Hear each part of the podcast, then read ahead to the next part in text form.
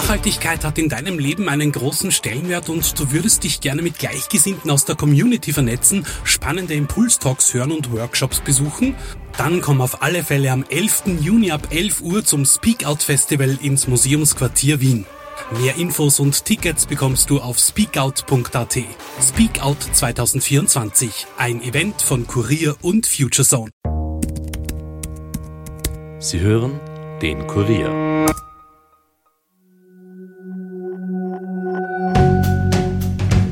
Hallo bei den Fakebusters. Mein Name ist Birgit Seiser und heute machen wir uns auf die Suche nach außerirdischem Leben.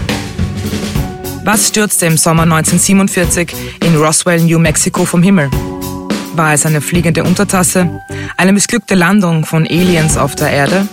Verschwörungstheoretiker sind sich dessen sicher. Überdimensionale Köpfe und Augen, ein kleiner Mund und ein schmaler, fast verkümmerter Körper. Viele von uns haben die Bilder der angeblichen Aliens vor Augen. Die US-Regierung soll nach dem Absturz ihre Leichen weggeschafft haben, um an ihnen Experimente durchzuführen. Kann es sein, dass sie längst unter uns sind? Oder basiert die Verschwörungstheorie auf dem Wunschdenken, dass wir nicht die einzigen Lebewesen im Universum sind? Die Fakebusters sind der Legende auf die Spur gegangen und mein Kollege Armin Arbeiter und ich werden euch alle Fakten liefern. Also, bleibt skeptisch, aber hört uns gut zu.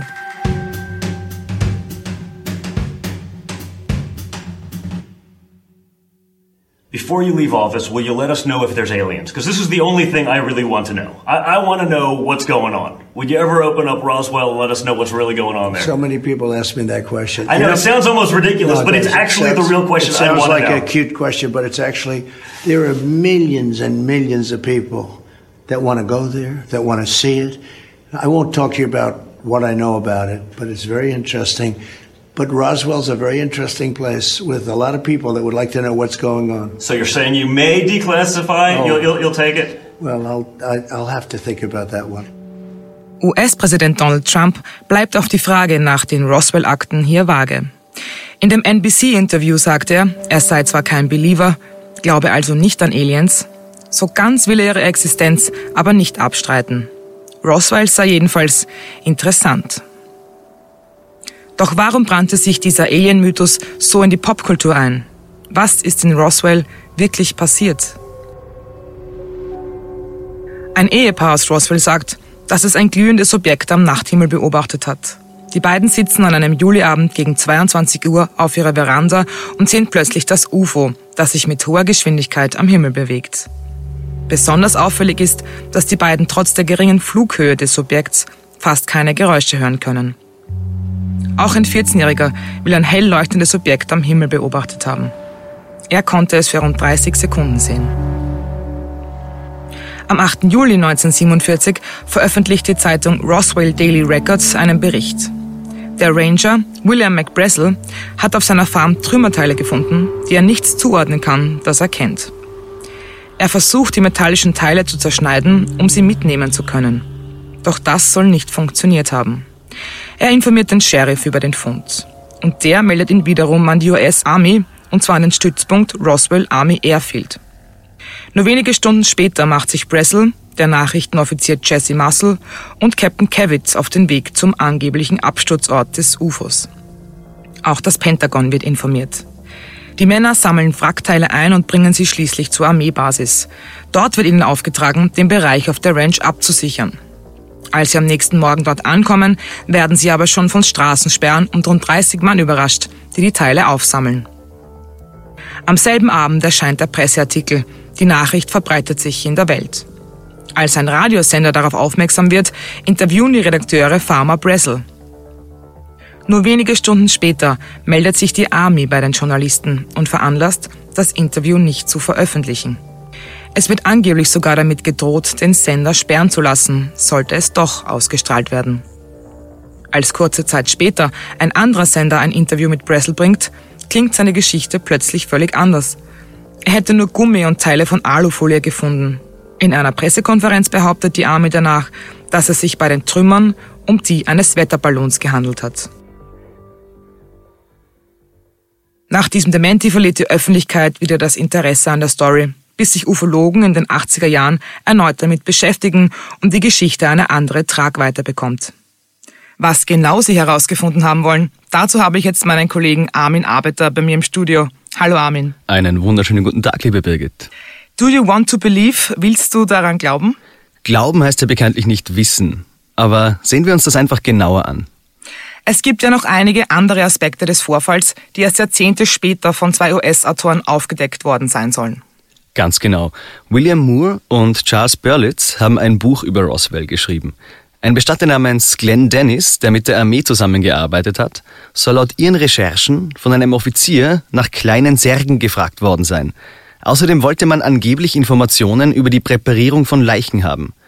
Als der Bestatter aber angeboten hat, auf der Militärbasis vorbeizuschauen, sei er abgewimmelt worden. Zu den Särgen und den anderen Fragen der Offiziere passen ja auch die Aussagen einer Krankenschwester und die klingen sehr verstörend. Ja, die Frau will zwei kleine verstümmelte Leichen gesehen haben. Ein dritter Leichensack enthielt angeblich eine weitere Leiche, die aber noch gut zu erkennen war. Sie beschreibt den Körper als zierlich, mit einem übergroßen Kopf und riesigen Augen. Ebenso, wie sich die breite Öffentlichkeit heute Aliens vorstellt. Und dass wir all dieses Bild im Auge haben, das hat auch einen Grund. 1995 wird auf dem Sender Fox eine Dokumentation ausgestrahlt, die angeblich Bilder der Aliens zeigen soll. Der Filmemacher Ray Santinelli behauptet, Filmmaterial von einem Armeeoffizier erhalten zu haben, der damals in Roswell dabei war. Und auf den Aufnahmen sieht man die angebliche Obduktion der toten Aliens. Sie dauert circa 16 Minuten und ist in schlechter Qualität und auf schwarz-weiß gedreht. Schon von Anfang an wird die Echtheit in Frage gestellt und das auch zu Recht, Armin. Ganz genau. Äh, Santinelli selbst gab nämlich 2006 zu, dass es sich bei dem Alien um eine Attrappe gehandelt hat. Aber vielleicht hat er das nur aus Angst vor dem US-Militär gesagt? Naja gut, das weiß man natürlich nie so genau. Wir glauben jetzt trotzdem, dass die Aliens nur Attrappen waren. Spannend finde ich aber, dass der Roswell-Mythos über so viele Jahre angedauert hat. Ja, da gibt es mehrere mögliche Erklärungen dafür. Einer ist, dass die US-Armee und die Behörden nicht mit der Wahrheit herausrücken wollten. Dass es sich um einen gewöhnlichen Wetterballon gehandelt hat, ist deshalb eher unwahrscheinlich, weil der Offizier Marcel das sofort erkannt hatte. Aber auch er soll sich eben nicht sicher gewesen sein, von was für einem Objekt die Trümmerteile stammen könnten. Aber was hat es den US-Behörden gebracht, zu lügen? Anfang der 90er Jahre wurde per Petition erwirkt, dass Akten rund um den Roswell-Zwischenfall veröffentlicht werden.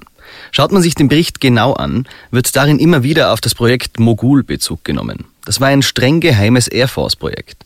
Mit Mikrofonen ausgestattete Ballons stiegen in große Höhen auf, um mittels Schallwellen Atombombentests der Sowjets zu orten. Sogar Ufologen, die sich eingehend mit dem Bericht beschäftigten, erkannten die Ähnlichkeit zwischen den Ballonen des Mogul-Projekts und die der angeblich fliegenden Untertasse. Ja, und auch die toten Aliens könnten so zu erklären sein. Die Armee soll mit diesen Ballonen nämlich auch Tests durchgeführt haben, bei denen Crash-Test-Dummies eingesetzt wurden. So wollte man das Verhalten von Körpern bei einem Absturz aus großer Höhe simulieren. Ist es vielleicht auch so, dass die Armee gar nichts dagegen hat, wenn gleich an UFOs geglaubt wird? Natürlich wollen Behörden Top-Secret-Projekte auch Top-Secret halten. Im Fall von Projekt Mogul wäre es fatal gewesen, wenn die Russen davon Wind bekommen hätten, dass Abhörtechnik getestet wird. Da war es bestimmt besser, eher einen Alien-Mythos aufrechtzuerhalten. Es kann also durchaus sein, dass die Armee damit gar nicht so unglücklich war. Was sind deiner Meinung nach die weiteren Gründe, dass die Roswell-Verschwörung so populär wurde? Natürlich ist es auch so, dass je mehr Menschen Zeugenberichte abgeben, desto authentischer klingt es. Nachhaltigkeit hat in deinem Leben einen großen Stellenwert und du würdest dich gerne mit Gleichgesinnten aus der Community vernetzen, spannende Impulstalks hören und Workshops besuchen? Dann komm auf alle Fälle am 11. Juni ab 11 Uhr zum Speak Out Festival ins Museumsquartier Wien. Mehr Infos und Tickets bekommst du auf speakout.at. Speakout 2024, ein Event von Kurier und FutureZone. Beschreiben dann alle die gleiche mysteriöse Sichtung, wird es noch glaubwürdiger und vor allem 1947, zu einer Zeit, wo es weder Drohnen noch besonders viel Flugverkehr gab, fielen Objekte am Himmel eben einfach schneller auf. Man muss in diesem Zusammenhang auch anmerken, dass es in Roswell trotzdem relativ wenige Berichte gab jedenfalls im Vergleich zu anderen Sichtungen. Anfang der 90er Jahre gab es in Belgien über Monate hinweg tausende Berichte von Menschen, die eine Art Dreieck durch die Luft fliegen gesehen haben. In Österreich gab es erst im April eine Häufung von UFO-Sichtungen und schuld daran war Elon Musk. Und was es damit auf sich hatte, fragen wir jetzt einen Experten, nämlich Mario Rank von der Deutschsprachigen Gesellschaft für UFO-Forschung. Hallo, Herr Rank. Hallo und schönen guten Tag. Ich freue mich dabei sein zu dürfen. Wir freuen uns auch. Äh, Im April haben eben viele Österreicher UFOs gemeldet. Was war denn da los auf dem Nachthimmel? Ja, nicht nur im April. Also das, was da aber gesehen wurde, ist eindeutig das Starlink-Projekt vom Tesla-Chef Elon Musk. Und zwar geht es da um ein äh, schnelleres Internet, was er erzeugen möchte, mittels einer Perlenschnur, einer Lichterkette am Himmel, mehr oder weniger. So sehen es dann die Beobachter. Aber das ist keine Perlenschnur, das sind keine UFOs, das sind identifizierte fliegende Objekte, nämlich Satelliten.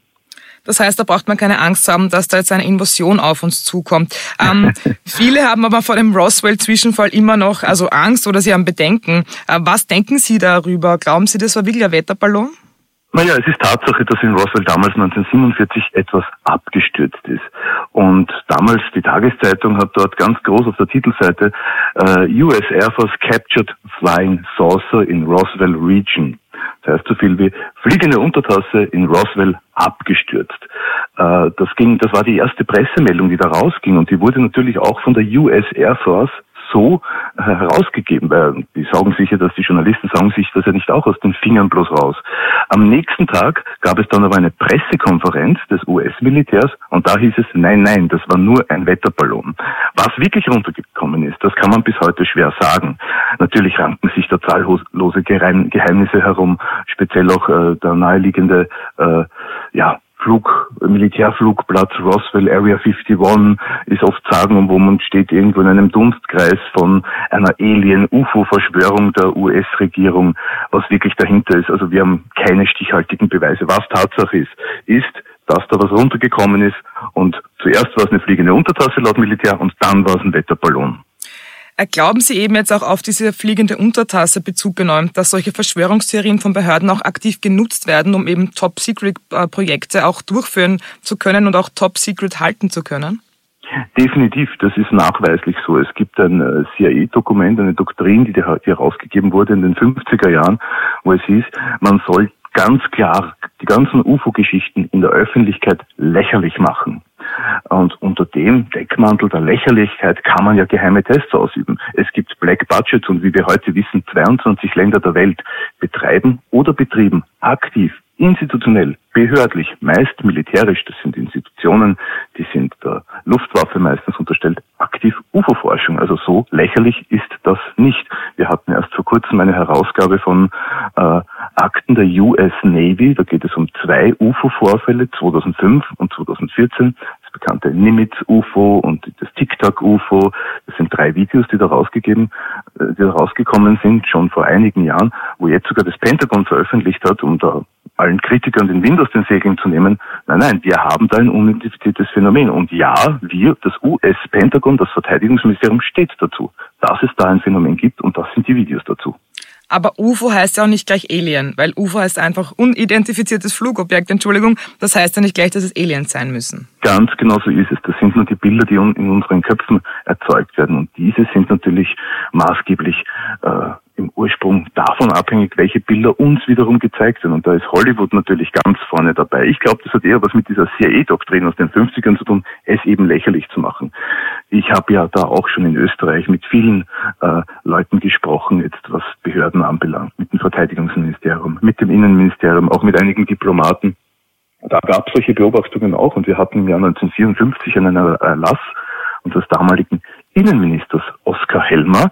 Da wurden die Gendarmen und Polizisten dazu angehalten, wirklich äh, UFO-Sichtungen von der Bevölkerung aufzunehmen und zu dokumentieren. Also das ist auch recht interessant, wenn man sich das in der österreichischen Geschichte mal anschaut. Gibt es da irgendwelche Dokumente dazu? Da gibt es einiges, da gibt es einiges in Österreich. Also mir liegen auch zum Beispiel Schriftstücke aus den 70er Jahren vor, wo Gendarmen selber im Bezirk äh, Neunkirchen am Semmering selber ein äh, zylinderförmiges, silbrig glänzendes Objekt beobachtet haben, was sich unverhältnismäßig bewegt hat.